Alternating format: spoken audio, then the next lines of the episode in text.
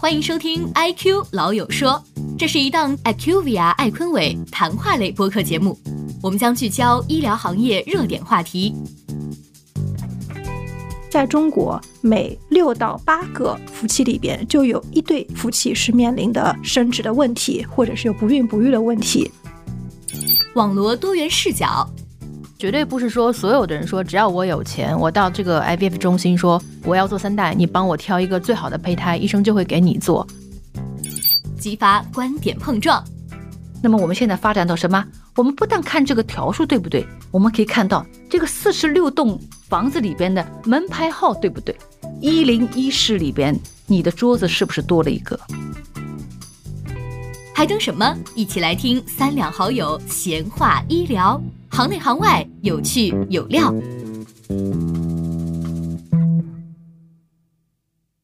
大家好，欢迎大家收听今天这期的 IQ 老友说。那我是本期节目的主持人，我叫金小婷，我来自 IQB 管理咨询公司的项目经理。这期呢，我们来谈一个适龄女性和适龄女性的伴侣非常感兴趣的话题——辅助生殖。今天也邀请到了两位行业大咖，一位是我们的中山医院的辅助生殖科主任董主任。请董主任先自己介绍一下吧。好，大家好，我是复旦大学附属中山院生殖医学中心的主任董希。大咖嘛谈不上，其实我做辅助生殖的这个年份算是比较久远了，九八年开始一直到现在，所以经历了很多，从整个社会对辅助生殖技术的这个茫然不解，到现在大家都非常通透了，而且。呃，适龄女性都已经游刃有余的利用了这一个生殖的技术，所以通过这么多年的演变，其实也给我们自己有很多的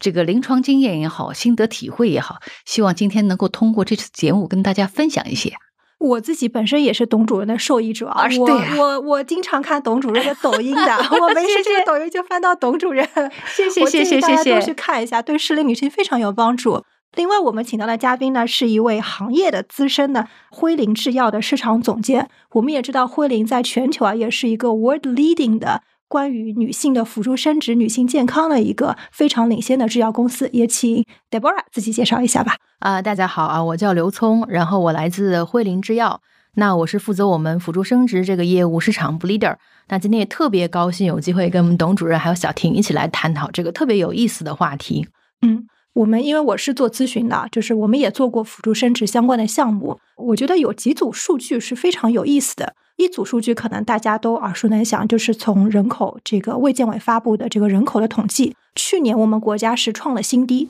是新中国建国以来第一次突破一千万。今年可能我们的预测在八百万，这个是一组数据，听上去还是比较惊人的。另一组数据呢，是我们的一些行业的研究，在中国。每六到八个 couple 夫妻里边，就有一对夫妻是面临的生殖的问题，或者是有不孕不育的问题。另外呢，我们在辅助生殖行业，我们看到是中国已经变成了辅助生殖这个周期的第一大国，对对，是吧？近这个七十万 的辅助生殖的周期，那就是有五十到至少有五十到六十的 couple 每年在尝试说我要用辅助生殖的技术。董主任，你有没有在您的临床的经验中这几年看到中国的这些人群的需求有没有一些什么样的显著的变化？有啊，我就刚才讲，从九八年开始，人家不接受这个辅助生殖，嗯，都觉得去了辅助生殖医院的生的孩子那不是我自己的，就是有这样的想法的。到现在争先恐后的都会来，嗯，那么这个从认知的变化来讲，大家能够接受它，利用它。二零零四年到二零一四年这十年是 IVF 的一个高峰，嗯，也可能是因为生育年龄在这个阶段的人群是特别多，嗯，那么按照百分之十的这个概率的话，它这个不孕需求量它就是这么大，所以我过去整天忙的都是灰头土脸的。根本没有时间抬头好好的看病人一眼，就整天的都在埋头，不是在问病史啊，就是在手术操作啊。我一说，我恨不得自己穿双溜冰鞋，大家天天溜来溜去，对，就忙成这样子。但是这几年呢，很明显的发现，过去就是认为生殖中心你只要开了，它一定是满员的，嗯，但是就不一样了。尤其是近五到六年，我们会发现大的生殖中心病人还是比较多的，嗯，但是小的生殖中心就已经开始吃不饱了，嗯，那么就像人口下降的这个最前端，我们其实是人口的最前端，我们最前端就很明显的觉得生育的要求没有那么旺盛了。人们对再生一个孩子或者生第一个孩子已经产生了恐惧了，嗯那么所以他来就医的这个人数啊也会明显的下降。嗯所以我觉得这个呢是对我来说印象还是蛮深刻的。嗯，我觉得这个可能是有两个变化，就像您说的，一个是说我行业可能越来越集中，嗯我越来越体现我的龙头效应。那其实也有，就是说我们在这个行业里边呢，它的玩家也好，服务方也好，包括制药企业也好，消费者或者说患者会去选择，对他的知情权他会更多。对的对的对的，那么它相比的，它的要求，它的未满足的需求，其实更加是体现了一个我们需要更精细化的去照顾到方方面面的需求。对对，所以现在的服务的方向可能会发生变化。嗯，就过去呢，只是说看病，那么你只要看病，我哪怕半夜三更了，我来排队都可以。嗯，还有呢，过去呢，IVF 呢算是一个高新技术，能掌握这个高新技术的医院不太多，所以它，你想上海也是这么二十多年来，从一开始的三家医院，嗯到现在已经有十五家医院，嗯那医院的数量在不断的扩张，嗯，但是需求量又在逐年的萎缩，那这两个就形成一个鲜明的一个趋势。嗯刚刚吃饱的呢，现在就变饿人了。嗯，所以可能饿的这人呢，那你就不能再用原来的服务方式去对待你的市场，嗯，那可能就会变化你的服务的方式，去吸引更多的病人。慢慢慢慢，社会这个市场它也会求得一个平衡。对，因为董主任你们是最前端，就是嗯直接体会到这个患者的变化。那比如说制药公司也好，或者是器械企业也好，你们感受到的真切的变化是什么？我们这边其实可以从销售数据上来看到，嗯其实辅助生殖呢在中国发展是非常的快。那中国第一例的辅助生殖婴儿是一九八八年在北三啊，由我们张丽珠教授手上所诞生的这样一个非常伟大的生命。那其实到现在这个孩子也只有三十五岁，但是嗯三十五年的这个时间里头，我们辅助生殖技术在中国发生了一个非常高速的发展。那其实到现在为止呢，我们中国的这个辅助生殖技术的成功率也好，活产率也好，其实在世界上已经处于非常前列的位置，甚至从数据上也略高于欧美一些国家的这样一个成功率。嗯也就是说，从这个方向来讲的话，我们中国在辅助生殖技术发展的是非常的快，而且非常的成功。那从药企的这个角度来说，当然随着这个技术的发展，那药企相应的一些自己产品的销量也是在增加。那其实我想，育龄女性自己去对生育这件事情，大家有不一样的看法。可能从我们妈妈或者是更早辈的，可能一个家里都有好多个孩子。那现在变成以上海为例，可能一家里也就一个孩子、两个孩子，差不多就这样。即使你非常的富裕，也不会选择去生六七个孩子。那大家的观念是发生了变化，而且社会的结构也发生了变化。嗯所以我觉得，其实辅生值是就像董老师说的，其实是在整个国家人口结构的变更中，是最先感受到这个人口变化的一个等于说前沿的一个行业。所以我们彼此作为这个 service provider 就服务提供商，是可以很明显的感受到这个变化。嗯。今天在我们的这个演播室里啊，其实嗯我们三位女性，我们也可以代表了不同的这个年龄阶层的 年龄层的女性的需 求。对对对她有可能是一个未婚的女性，对吧？嗯她是我是哎，我特别忙工作，这个是一类。第二类呢是我刚结婚，或者嗯说我结婚有一段时间啦，那诶，我不知道自己是不是有不孕不育的问题，但是我想要一个 baby，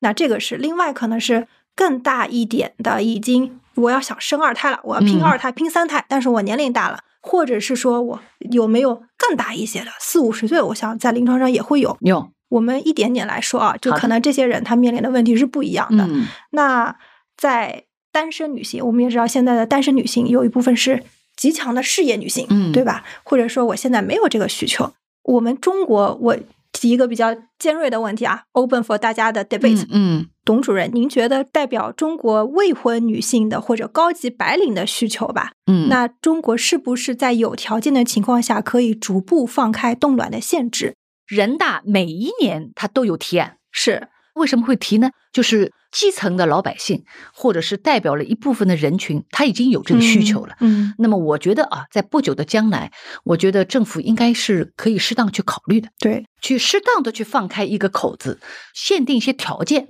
那么现在我们限定的条件呢是什么呢？有生育要求的，但是他又有生了其他疾病会影响到她的生育力的，嗯这些人我们是放开可以做生育力保这存的。部分最紧迫的人，对对，所以我认为呢，如果只要有这个口子以后呢，他慢慢慢慢会根据大众的需要，其实医疗服务它也是服务大众呀，大众有这个需要，我觉得就应该会考虑。那顶层呢，他也会考量到，嗯，我是这么认为的啊。从另外一个方面讲，因为很多女性她想去冻卵，也可能是存在一些的误解，就觉得嗯冻卵是一个保险箱，是一个后悔药，而且我拿了这个后悔药，我未来可以保证我哎能够生一个小孩。嗯，那从专业的行业的这个技术上和临床上，两位是怎么看的？冻卵是一个保险箱吗？是一个绝对的保险箱吗？其实这个刚才董老师可能会讲一个更加专业的哈，我这边就讲一下我自己的理解。首先，这个绝对不是一个百分之百保险、百分之百可行的方案。即使我们现在的这个行业技术已经得到了非常高速的发展，我们的成功率也非常高，但是呢，并不能保证你这个冻存的这个胚胎一定会带来你想要的一个活产婴儿这样的一个结果。那其实我们国内也有一些专家共识啊，有一些规定。那比如说，有的规定会说，这个胚胎冷冻的保存时限，它是推荐是不超过十年。那虽然是说也有一个极端的情况，可能历史上在外国有报道说这个会冻存非常长的时间，甚至诞生的后代也没有子代的缺陷。但是呢，不能保证说每一个人都会这样，所以不推荐大家把冻卵这件事情作为一个万无一失的这样的一个保险方案。那我其实也想问一下董老师，因为临床上我觉得数据会更丰富一些。嗯那如果我是我有这样的想法，然后比如说我到一个法规也适用我可以去冻卵的，是不是我冻一颗卵或者我冻多少颗卵之后，我就可以后顾无忧了呢？它这个呢，还是根据年龄来算的。就按照美国的共识来说，如果三十岁左右的女性，如果你要把生育力保存好的话，你最起码要二十五颗到三十颗卵，你可能才会有一个子代。但它只是说可能啊，不能说百分之一百。那么如果动胚胎的话呢，就不一样。胚胎的话，你可能只要十颗卵跟精子结合以后形成胚胎以后，绝大部分大概百分之六七十就可以有自己的子代。那为什么会有这么悬殊的差异呢？它本身卵跟胚胎是完全不一样的东西。嗯那我们说冷冻这件事情，冷冻就是怕结冰。什么东西会结冰呢？那就是水。如果你冻一个塑料瓶在冰箱里面，你拿出来化冻了以后，它还是个塑料瓶。如果说你把一个虾没有水的情况下直接放在冰箱里边冷冻出来的话，它新鲜程度就很差。大家都有这个经验，我们就是怕结冰，所以呢，我们要把卵细胞里边的那包水给换出来。嗯换成不结冰的东西，把它撑开。其实卵细胞里面，我们讲通俗的话，它里面结构很简单，除了水以外，就一点点的实质。但是胚胎不一样，胚胎是整个圆的东西里边都是内容物，一点点的水。所以水分越少，其实它越有利。对，像冻精子，精子它就是一个实体，它没有水，所以精子的冻存是百分之一百全活，冻胚胎百分之九十九点九全活，所以男性保存生育力很简单，很简单，很简单。但是女性如果按照董主任这样说的话，最好首先越早越好，对其次最好我是要找到伴侣了。对 对，那如果找到伴侣动了，哎，你可以不在这个时候移呀。你说我再晚两年，我把胚胎冻起来，哎，嗯我晚两年再生，这个 OK 呀、嗯对吧？就像呃讲的一样，可以十年呢。嗯你三十岁不生，你到四十岁，我说我再考虑再把胚胎移进去，我觉得也没什么问题啊。明白，好的。那除了在您的这个临床过程中，除了有一些是要求冻卵的，我们看到更多的可能在中国还是去，比如说我们经常听到的 IVF，嗯那这些我的理解哈是针对夫妻他是有生育的需求的，嗯那直接我就想制造一个小的 baby 的。嗯哎，我们 IQV 也做过这个研究啊，就是说我们一方面也听到说，哎，有非常多的一些潜在的患者他会想去海外生子。另外呢，其实从我们的数据来看，中国的 IVF 的成功率是在世界上至少是在第一梯队，对，甚至我们的数据做出来还比欧美的一些数据要更加优秀。对，对，我们看到我们 IVF 的成功率是在百分之四十左右，嗯那国际上这个数据可能是在百分之三十、百分之三十五。对，对，那百分之董主二十到三十左右。啊，那嗯董主任这个数据我们怎么解读？这个呢，其实 IVF 的话呢，一个是技术，我觉得这个 IVF 的现在的临床跟实验室技术跟欧美或者是最高级的地方已经没有相差多少了，因为我们用的药都是一样的，然后实验室用的试剂也是一样的，而且我们有很大量的临床操作。所以手的这个操作的这部分一定不比国外的这个 IVF 的中心要来的差。嗯那么为什么我们成功率会比他们高这么多呢？它就是一个平均年龄，因为在欧美啊，呃，尤其在欧洲，最年纪大呢是德国，德国在做 IVF 的平均年龄在三十八岁以上。在中国的话呢，最开始的时候平均年龄没有超过三十岁的，大概都在二十九岁、二这十八岁。个就像其实刚才您说的，越早越好，越早啊，成功率越高。那么这个成功率它就是高的。啊，所以现在就发生什么呢？在大城市的三甲医院或者是专科医院的这个 IVF 的成功率，已经不能跟二线城市的 IVF 的成功率来比了，他们比我们高。那为什么？其实就是我们中国比欧美来的高的形象是一样的，因为二线城市的他们这些 IVF 中心的这个来源嗯是从来没有做过 IVF 的。嗯嗯而且都是年纪轻的，所以他们的成功率是一定高的。那么如果你年纪大点的，他就不要了，他嗯带你到上海去。然后他做了两三次不成功了，一样很年轻，二十八岁，哎，那你到上海去。所以我们中心看到的其实是二十八岁的，他也是第二次、第三次，就是认为年纪轻里边的比较难的病人。嗯您所在的中心或者类似的中心，其实是接受疑难杂症的哎患者，对的是那部分最难的患者。对的，嗯我说我们中心的平均年龄已经跟德国一样了，三十八岁。嗯，所以我们做出来的数据，即使跟德国在相同的年龄段上，我们还是可以啊对的也是比他们好一点好一点。哎，也是至比他少是我们们好一点。不差，我们还是在全球领先的水平。对对对，但是跟二线城市就不能比的，人家都百分之六十的成功率。这边其实刚才您说到，像二线城市啊或者一线城市大医院，其实存在一个医疗体系的一个转诊和一个医疗体系的建设的问题。嗯就是就是我们也想，哎，很感兴趣这个话题啊，就是作为药企也好，或者作为服务方也好，我们怎么去建设一个更好的医疗体系，去让患者真正的知道，我可能我开始看的是妇科，那妇科我怎么转到我适应的 IVF 的中心？我什么时候才能知道？哎，我需要到上一层来转诊。那么这个，比如说药企，我们在其中，您对于这种现象，我们怎么去解决中国的这些体系的优化，或者我们作为一个服务方，能够嗯对体系的优化做一些什么贡献呢？我觉得你刚才讲这一点非常的重要啊，就是我们有一个数据是说，现在的不孕不育的夫妇里面，基本上只有百分之四十六点五的夫妇会去主动的寻求不孕不育的治疗。那在之前他们在干什么？那比如说有一部分是在期待自己会自然怀孕，还有一部分像你讲的，我可能先去中医科调理调理身体，或者我先在妇科看看有没有妇科的疾病。但他在进入真正的 IVF 中心之前，可能会在这些地方大概会花好几年的时间。那等他真正的进入 IVF 治疗的时候，他年纪可能就已经比较偏大了，嗯而且他在前边治疗也不一定说真的很精准的切入到他当时不孕的一个原因。因为我们到了不孕不育的门诊之后，我们会做全方面的双方的一个检查。那也许是男方的问题，不一定是要治这个女方的。那这些确实会导致我们就是就诊的病人会有一定的一个耽搁。那我觉得我们可以做的这一点，就是像董老师会做一些科普，嗯让大家普罗大众都获得这方面的知识，知道说我现在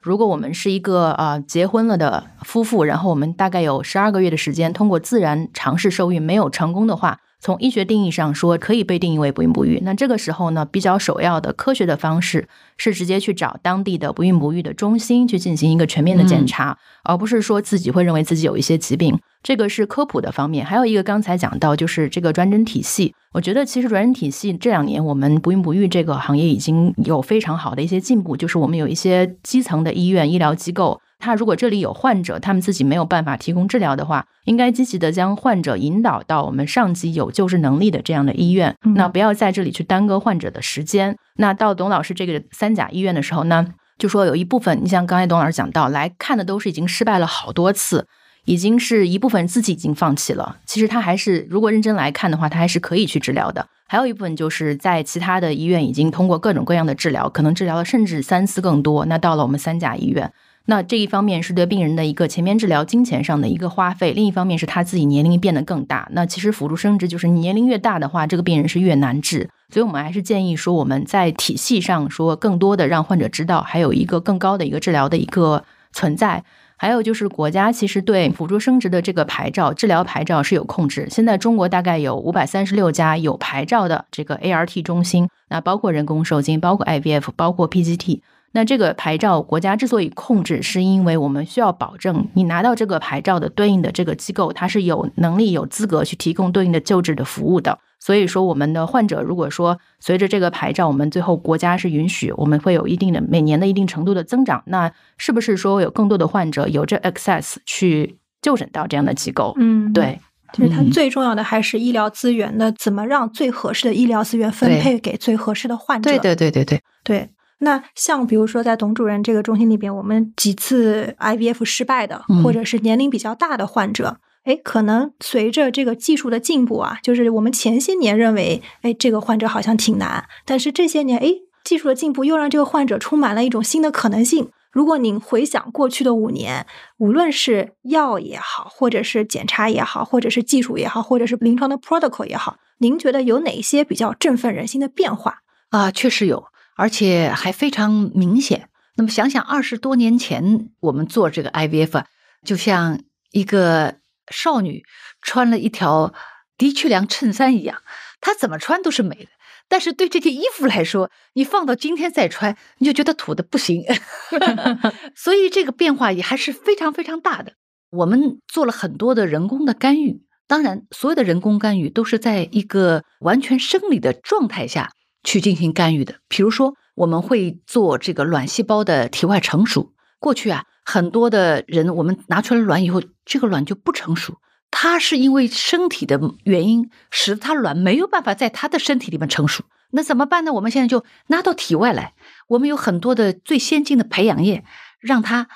在体外做培养。然后呢，加什么呢？加那些促排卵药物。它这个卵呢，它就在体外慢慢慢就会长大了。这个事情在过去是没办法考虑的，就这个卵怎么会在脱离子宫哎的情况对对下对对没办法考虑的？所以科学也在不停的在发展。嗯比如说还有呢，你觉得这个卵哎长得还不错，但是它跟精子最终没办法在一起，它形成不了胚胎，那它怎么生孩子呢？所以我们会用各种各样的不同的方法做单亲子穿刺啊，或者是我们考量它，看它这个卵纺锤里它的排向怎么样，就说明它是成熟了。然后我们用什么样的方向去把这个精子送进去，我们都已经研究到这样的地步了。嗯不是你在什么地方它都能够送进去精子的，你要看它的里边的结构，卵细胞里面的结构排序排到什么程度了，我们再从一个侧面再把它精子送进去，我们都已经嗯发展到这个级别了。所以呀、实验室的发展可能远大于我们外面的这个促排卵的这个技术的发展。我怎么理解啊？就是原来可能是说我卵子和精子我是自由结合，哎或者是自对对对对然结合，对吧？优胜劣汰。对但是我现在我是以人工的干预，我让这个精子能够非常定向的对到这个卵子里边。对，过去只能说我把一个精子送到这个卵细胞里面去，嗯那就是说，你的卵细胞随时随地都要有应答的可能性。但有些卵细胞它不应答呢，把精子送进去了，它照样都不受精。嗯那怎么办呢？我们就解决那部分病人，我们要卵去应答它。如果你精子进来了，我会知道你精子进来。那精子什么时候进来合适呢？是从哪个门进来合适呢？我们都研究到这个份儿上，嗯，就是说，你这个卵可能在两个小时以后，它的门才会开。它开的不是前门，而是后门。你要从后门进去，它才会应答。我们都研究到这个份儿上。所以我们把结合的时候的天时地利人和，我们都研究清楚了。在结合之前，也选最优的精子和最优的卵子，在最佳的时机最佳的方式结合在一起。这个其实就是一个基础研究得到了一个很大的提高。嗯它首先要知道这个卵细胞是在什么时候它可以应答这个精子，嗯是用什么方位、用什么样的地点，它才能够接受它。如果没有大量的基础研究的话，你这件事情肯定是做不到的。嗯我们也知道有一代、二代、三代的试管，嗯就在三代的试管，可能它的技术会更加的先进。嗯它除了让你结合，它是不是还会有一些选择？这个是能够董者跟我们再分享一，下吗？我们刚才说了，精子跟卵子结合以后，它会形成个胚胎。胚胎里面有很多的内容物，是不是啊？水分很少，我刚才讲过的，哎，就是充满着这个细胞的整个一个细胞，我们叫从胚胎到胚胎的结合，到桑葚胚到囊胚，它就像一个种子，不停的在发芽。那么它的这个空间啊就被充分的利用。那么我们三代呢，就是把整个这个胚胎当中取一小部分。不取那个重要的部分，我们说这个整个细胞里面，它会有内细胞团，会有滋养层细胞，我们呢就取那个滋养成细胞，就以后会发展成胎盘的那部分的细胞嗯去做检查。嗯，那么从检查的这一部分里面来说明我整个这个胚胎的属性是什么，它的染色体有多少根，嗯这是最简单的，叫三代的，就 PGT-A，它是整个染色体的条数对不对？那么我们现在发展到什么？我们不但看这个条数对不对，就像一个小区里边，它应该有四十六栋房子，就是人有四十六根染色体。我们可以看到这个房子里边啊，这个四十六栋房子里边的门牌号对不对？你不但要有一零一室，要有一零二室，还要你有没有多出来一零三室？这个呢就更进步了。现在我们更厉害的叫 PGT-M，就是单基因的疾病，是怎么说呢？是这个四十六栋房子里边一零一室里边，你的桌子是不是多了一个？或者你房间里的床是不是少了一个？我们都可以定位到这么精确的地方。嗯，所以这个科学的技术是不是发展的非常迅猛啊？对。对于患者的直接的体验或者患者的受益呢，是我们可以通过三代，从患者的角度，它可以比二代和一代多哪些受益的点呢？比如说，这个患者他有一种家族性的疾病，不是染色体的疾病，他是在这个几零几号里边的这个桌子是没有的，嗯所以他是生不出孩子的，或者生出来孩子他都是畸形的，嗯不是脚不好啦，有肌萎缩啦，或者是血友病啦，这些单基因的病，那么我们叫罕见病。这些大家都看到很多的照片，什么有的孩子长不大啦，有的先天性的这个心肌病，他根本就长不大的，长到三十岁他肯定就没有命了。有一种家族他是没有男孩子的，嗯所有的男孩子都是患病的。那么我们要把这些胚胎给挑出来，不让这些胚胎去受孕，去挑那些正常的胚胎。我们在中山院有一个很有名的一个家系，就是这一家人男孩子所有的他这个 Y 基因上，他都携带基因的缺失，使这整个家族这个只要生男孩子，他就是严重的叫肥厚性心肌病。这个心肌病呢，使得他心脏的这个越来越大，大到三十岁他就没有心功能就没有了，人就死掉了。所以他这个家族没有超过三十岁的男性后代，现在唯一一个是二十岁。现在他就要通过这个二十岁的孩子，如果结婚了以后，我们就要把他的胚胎做一些检查，因为我们知道他的位点在哪里，我们知道他是在十一号楼的三零二室里边缺了一个床。嗯好，那我们就知道，我们把他所有的胚胎去检查，看他十一号楼三零一室里边这张床在不在。在的胚胎，我们认为是正常的，所以我们把这个胚胎放到他妈妈的肚子里面。那么，如果是个男孩子的话，男孩子、女孩子另外啊，他只要是生孩子，他就不会携带这个有差错的基因出来。嗯，那么，这个他子代就健康了。所以三代试管它是最大化的减小了一些罕见病啊、一些遗传性疾病的发生。对，哎，这边又有一个伦理问题哈，那我是不是所有的女性或者所有的这个患者上来，医生我要做三代可以吗？我会不会说，哎，我现在是预防疾病的发生，我到后来是我要有一个最完美的小孩？哎，这个呢是一个大众最关心的问题，都认为越贵越好。哎，我想听听你在你的头脑当中认为三代是怎么样的？我觉得三代在我头脑里是一个非常必要的医学手段，但是它是限于一个非常严格的适应症。对就绝对不是说所有的人说只要我有钱，我到这个 IVF 中心说我要做三代，你帮我挑一个最好的胚胎，医生就会给你做。但刚才像董老师说的，比较明显的适应症是说这个家族里有明显的单基因遗传病，那我们的医学的手段是为了阻止这个病在子代的继续传播，阻止这种不幸。那显然这是一个适应症。但如果你说我是要挑一个啊个子最高的后代、最聪明的后代、眼睛最大的后代，这些跟就是疾病的性状无关的这些性状的优化，那我们根据现在技术的伦理是不可以去做的。嗯，对，所以它绝对不是一个普适性的技对术，而是有一个非常严格的适应症和监管的一个技术的应用。嗯，比如说你流产了好几次，因为流产的绝大部分的原因可能是染色体不对，嗯那么我们可以通过三代去选到一个正常的染色体，免得你再流产了。嗯这个我觉得是 OK 的。嗯哎，这个是也是我们伦理上能够过的。但是你什么也没有生过孩子，因为毕竟胚胎啊，终归它自己有优生劣汰的，它不好的胚胎它就是长不下去的。而且现在还有产检这么多，你能够生出来的这个不好的孩子的概率，在现在这个社会已经发生概率已经不太多了。所以你可以大胆放心的自己去尝试。对，所以辅助生殖的三代是说我尽最大的可能，嗯去有一个健康的宝宝。对，但是不是说，哎，我尽最大可能说我的宝宝要大眼睛、高鼻梁，这个做不到，这这个这个是可能是医美，这个不是辅助生殖科需要解决的问题。关键就是做三代，你也没有办法去决定 这个对，技术我们也达不到。对对对对对对对，明白。刚才我们说了实验室的技术哈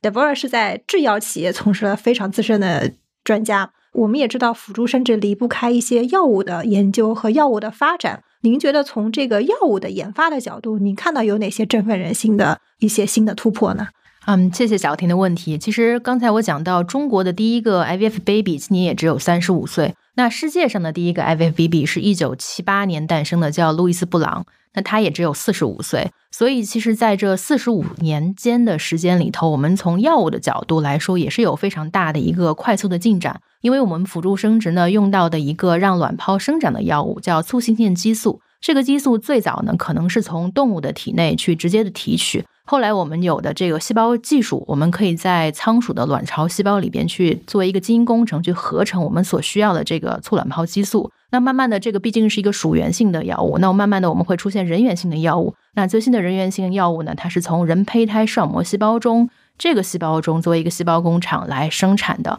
带来更多的人源性的特征。那最后也带来药物上一个特征的一个进步。还有一个就是从啊、我们前面就说我们复生殖最早的一个 protocol 叫做短效的这个激动剂的长方案，嗯在中国，当然在国外也是这样。那也就是说，最早的药物是短效的激动剂，后来我们研发出了长效的激动剂，我们还研发出来了拮抗剂。那么这些药物的使用给我们临床上提供了很多的选择，因为我们不同的患者呢，根据他的情况，可能我会适用于不同的药物。当然，就相当于给我们医生提供了更多的武器库，你有更多的这个对手段去治疗我们的患者。还有就是我们关于这个，最后我们要促进卵泡最终成熟，我们有 HCG 呢，我们有最早的是尿源性的，然后我们有了重组的这些整个的治疗的药物的一些丰富性和一些进步，我觉得都是在不断的提高我们治疗的有效性和安全性。还有就是在我们辅助实验室的这一块儿，可能最早的实验室的技术到现在非常一些先进的实验室技术，一方面呢是降低了我们操作的难度，另一方面呢是提高了我们在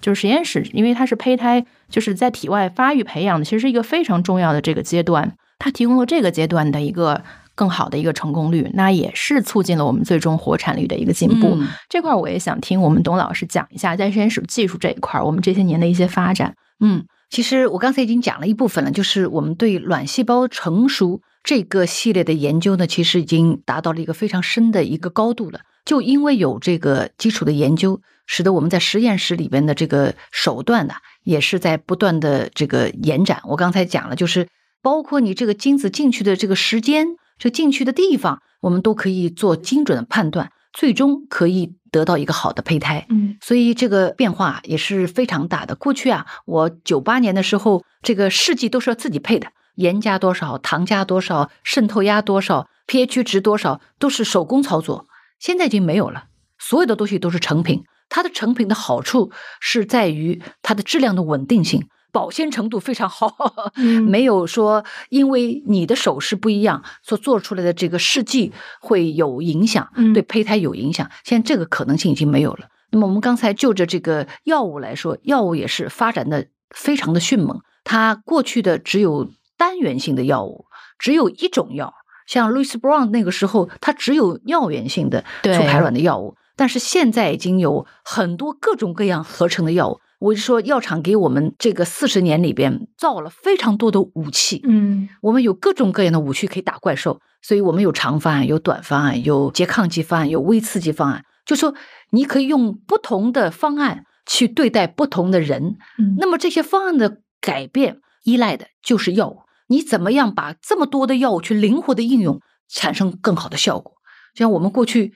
只有衬衫，后来我们发明了吊带衫，后来还有外套，这个搭配就多了。我可以吊带衫直里面直接穿外套，也可以外套里边啊，我把这个衬衫穿在里边，外面再搭配一个什么东西，再搭配个背心，这种无性的搭配，其实对病人来说，他是可以选择最合适他的东西。所以这样的变化呢，对我们的这个医疗上来说，对医生考验会更大。因为你选择的可五星可多了，对对对对，但是哪种是最好的？对，你要选的什么是最好的，什么是最合适的，不是最贵的，是最合适的才是最好的。嗯，刚刚董主任提到要选最合适的，不是选最贵的。嗯哎，那就有一个另外的话题了，牵涉到了费用。嗯，我们能够分享一下，我们现在做一个 IVF 总体的费用是多少？这个费用可能有实验室的费用，可能有医疗机构的费用，也有药物的费用，也有一些其他的费用。这些费用里边，整体的费用是多少？它的大头在哪里呢？整个 IVF 呢，它分为两大块，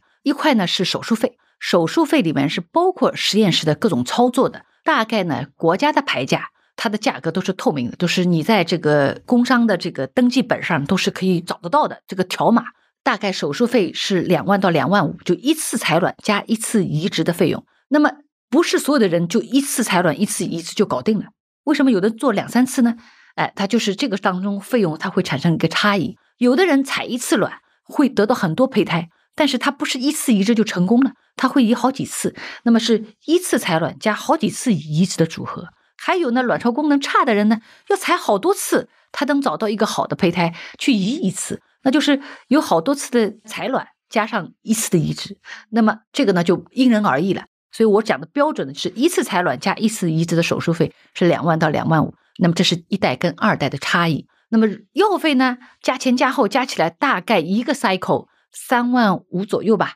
嗯，我们听说在前两年北京发过一个文哈，就是说鼓励还是计划有十七项辅助生殖的技术嗯，进医保，保对，一石激起千千层层浪，对？对对对哎呀，是不是以后人激增，或者是不是也有一部分人说，是不是以后那个医保的费用又要有一部分吃紧？这个能推行下去吗？另外，药企呢也会说，哎呀，是不是 VBP 的时代要到来了？是不是呃进医保的这个带来的 negotiation 以价换量是不是要来了？嗯，所以有各方面的因素哦，素你还没的考我们还有一个病人说，董医生啊，什么时候进医保？我就等我到进医保再进这个去。看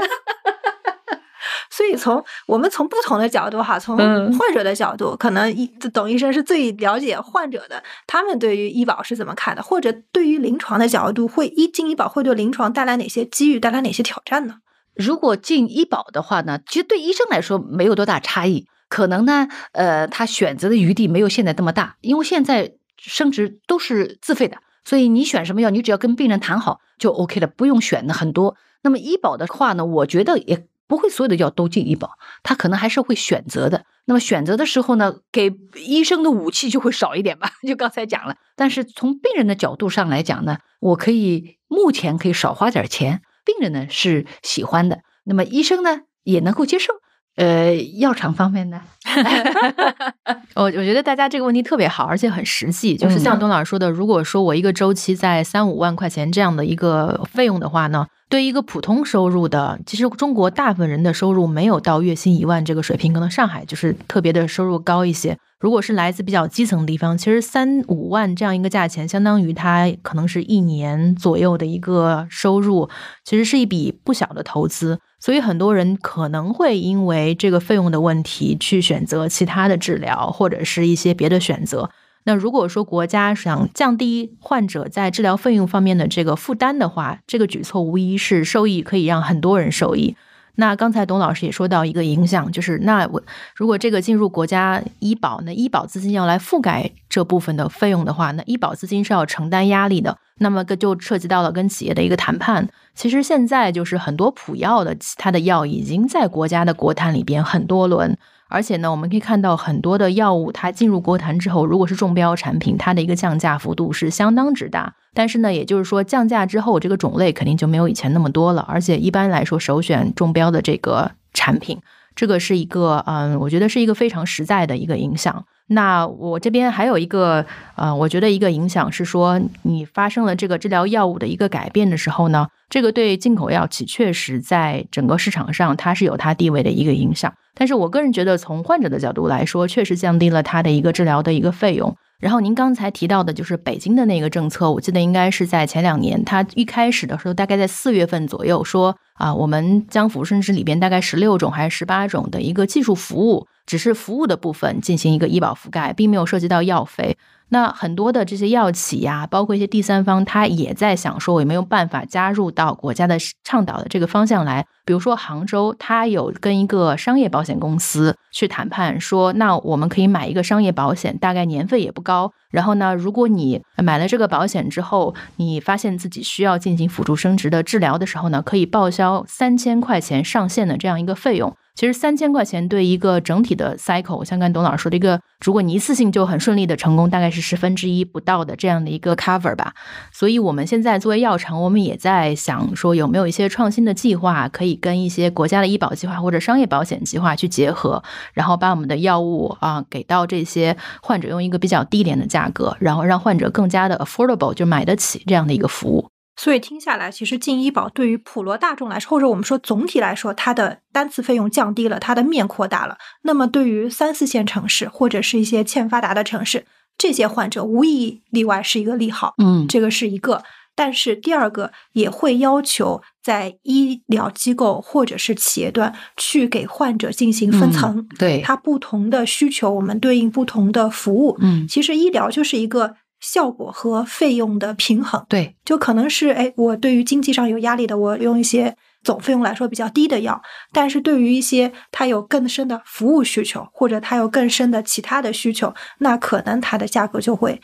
医保也给他们的一种不同的选择。就像刚才说的，我也可以选择一些创新性的支付方式。另外呢，我们觉得对企业也有一个挑战，就是也会促进企业它的产品的管线要多元化。对，我觉得这个是特别啊，你提到了一个非常好的点，就是我们去回顾过去在很多轮的国谈的药品里面，基本上都是一些已经过了专利期的、被使用了二十几年、三十年的老药。我们其实我觉得国家的政策是鼓励创新药物来进入这个市场。那对一些已经过了专利期的这样的，然后我们中国国内有非常好的同质化的药物，其实没有必要再去支付一个非常高昂的药价，这个我觉得是没有问题。所以它也是在不停的鼓励，相当于鼓励这些包括国内的药厂、国外的药厂去把一些更好的、更创新的药物带到我们这市场上来，也帮助我们医生这边有更多的选择，也是最终还是 benefit 到患者，就是你会有更好的药来用。就刚才我们提到了不同的女性，那因为我刷董老师的视频也看到有一些患者。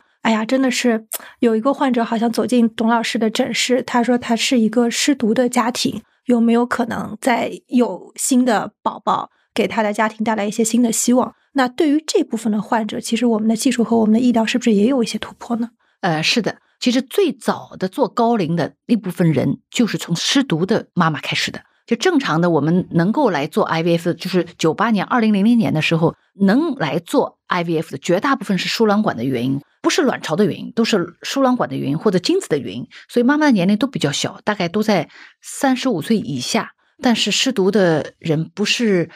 都那么幸运，有的到二十岁了，有的到哪怕是三十岁了，成人了以后，他才因为各种事故啊、各种病，才会使得他生命没有了。那这个时候的爸爸妈妈就年纪就很大了。那么我们前几天来了一个太太是五十四岁，这个老公要五十六岁。那么绝大部分都是超过了生育的极限了。那么为什么到生殖科来呢？其实医生在这个最困难的时候，他的治疗大概不是只对于他的希望的治疗，更是一个心理的治疗，一个陪伴，可能是超过了任何的一个治疗的方式。因为这段时间语言的这个去安慰是显得很苍白，对他来说根本就没有用。所以你只有给他指一个正确的一个方向，一个希望。让他走出这段时间，其实时间是最好的治疗师。你过了大概半年或者一年，他一定自己会从这个痛苦当中慢慢慢慢走出来的。那么谁陪他走出来最好呢？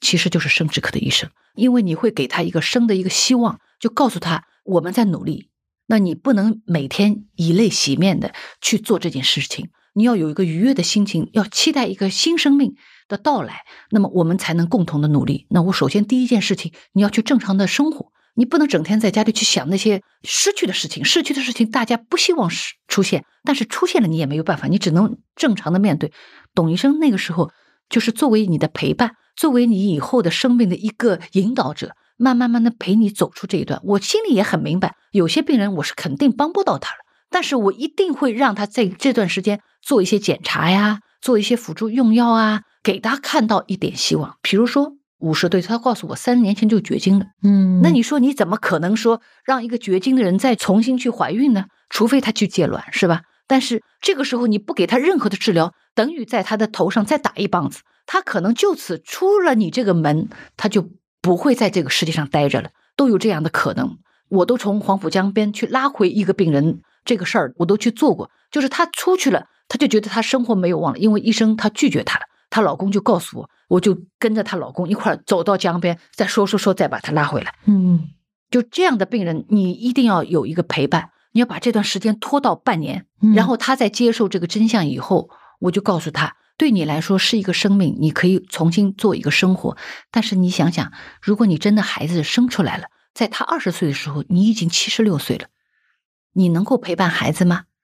在他十四岁的时候，他叛逆期的时候，你一点没有办法了解他。作为你的孩子，他会怎么想？他会讨厌你这个爸爸妈妈。你为什么把我生出来？你有没有考虑过他呢？后来很多年纪大的这个失独的爸爸妈妈，在他能够接受这个事实的时候，在听到我们这样交谈的时候，他的选择可能就不会再去一味的再去要个孩子了。那么失独的人呢，我们也通过现在技术，我自己手里面啊，自己生孩子最大的年龄在四十八岁，她也是一个失独的妈妈。我们在我们中心一共做了十次取卵，最后才生到小孩子的。所以我们也是会尽最大的努力去帮到他。现在的各种药物啊，各种实验室的手段也在助力于我们。但是医生永远不是神仙，不是任何事情都能够做得到的。这个让我想到我之前采访另外一个医生，他跟我说啊，就是说一个优秀的医生，你不能只看到病，你还要看到人，对病人，病人，对对你要对照顾到这个病人的方方面面，不是说你仅仅提供治疗。，对，对对，而且辅助生殖它不像一些，比如说我有心脏病，我有消化病，我是来 fix 这 problem 的。嗯辅助生殖其实你没有后代，对很多人来说也也没有问题。我们在这个里边，像董老师说的，就特别能体会一句话，叫做“有时是治愈，常常是安慰，嗯总是在陪伴”就是医生对他来说，不只是一个治疗者，而是一个希望。所以很多时候，我们做的简单的不是对这个病人进行一个疾病的治疗，而是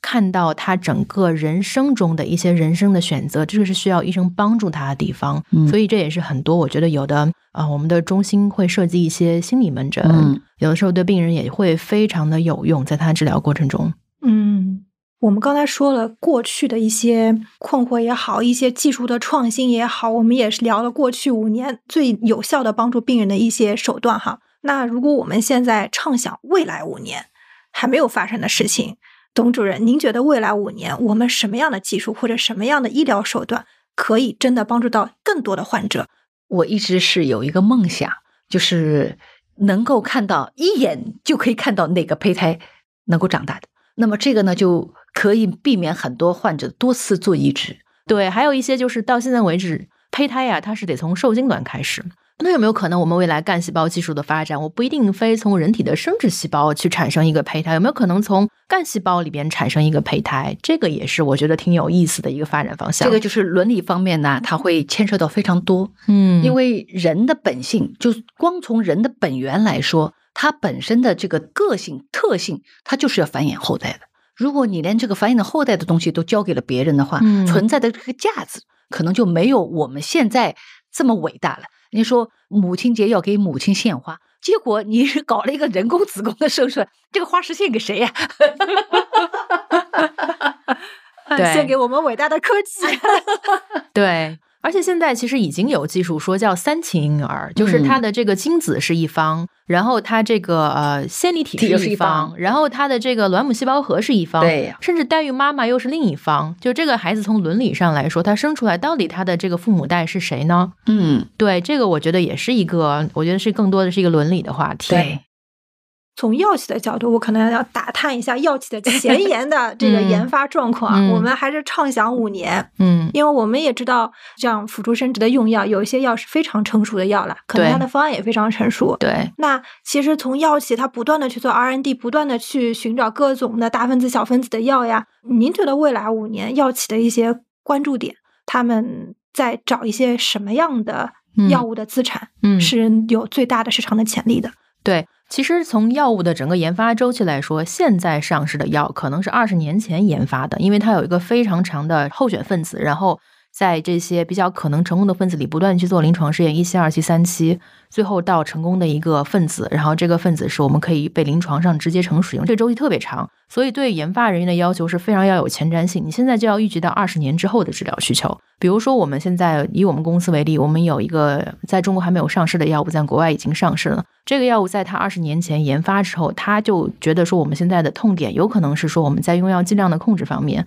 包括我们这个药物来源的方面，所以他就抛弃了就是现在成熟的中国仓鼠卵巢细胞这样一个非常成熟的细胞系，而是去寻找了一个在别的制药工业里头可能比较成熟的细胞系，就是人的胚胎视网膜细胞，然后去产生一种新的一个分子。那这个分子通过临床试验最后证明它确实有一些比较优越的地方。那包括它在一些给药的方式，包括给药的这个器械的一些进步方面，都能给临床跟患者带来更大的便利。这个是一个，还有一个就是这个分子它有一些长效的分子。那长效分子可能带来直接的便利，就是可能不需要每日注射和变成比如说一周一次，甚至更长时间的注射。那这样的话，是不是对患者是一个便利性？对我们临床上是不是可以减生医生的反复的这个负担？类似于胰岛素，对吧？对，就类似于胰岛素。我现在是胰岛素也有长效的，对对。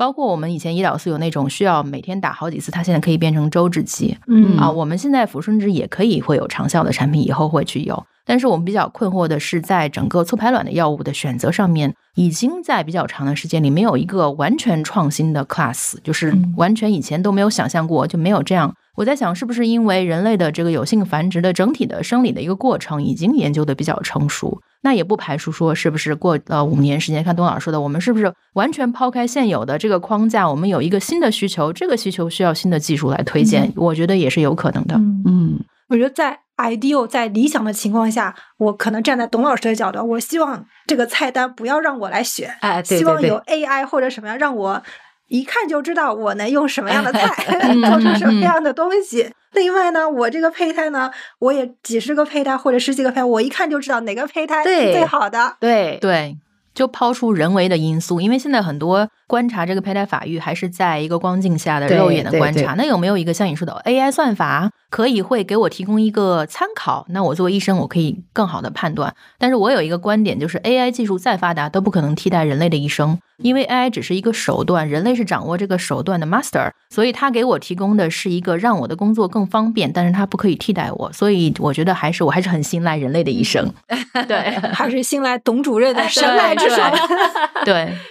谢谢谢谢。好，最后我们给这个。听众啊，有可能是育龄女性，也有可能是男性，也有可能是不同层的这个人群，给大家一些简短的建议吧。对，我觉得是不是大家有一种迷思，就是觉得辅助生殖是一个，就是我最后的保险，我可以签三十五年拼事业，等我拼到了总裁，我现在四十五岁已经做好了总裁，然后我想到，哎，现在我有时间了，我可以生个孩子了，我就来找董医生。其实这个想法就是有一定的误解，嗯，因为女性呢。就是真的跟男性不太一样，好像我看到七八十、八十岁都可以生小孩，对吧？但是女性八十岁肯定是没有希望了。然后我觉得特别有一个特别好的比喻，就是人生不是一个冲刺，人生是一个马拉松。嗯，你怎么去安排你的职场的发展和你自己对于一个未来的可能的家庭的一个计划，这个东西真的是需要人生智慧。对我们给这个播客里边的男性有一些什么建议和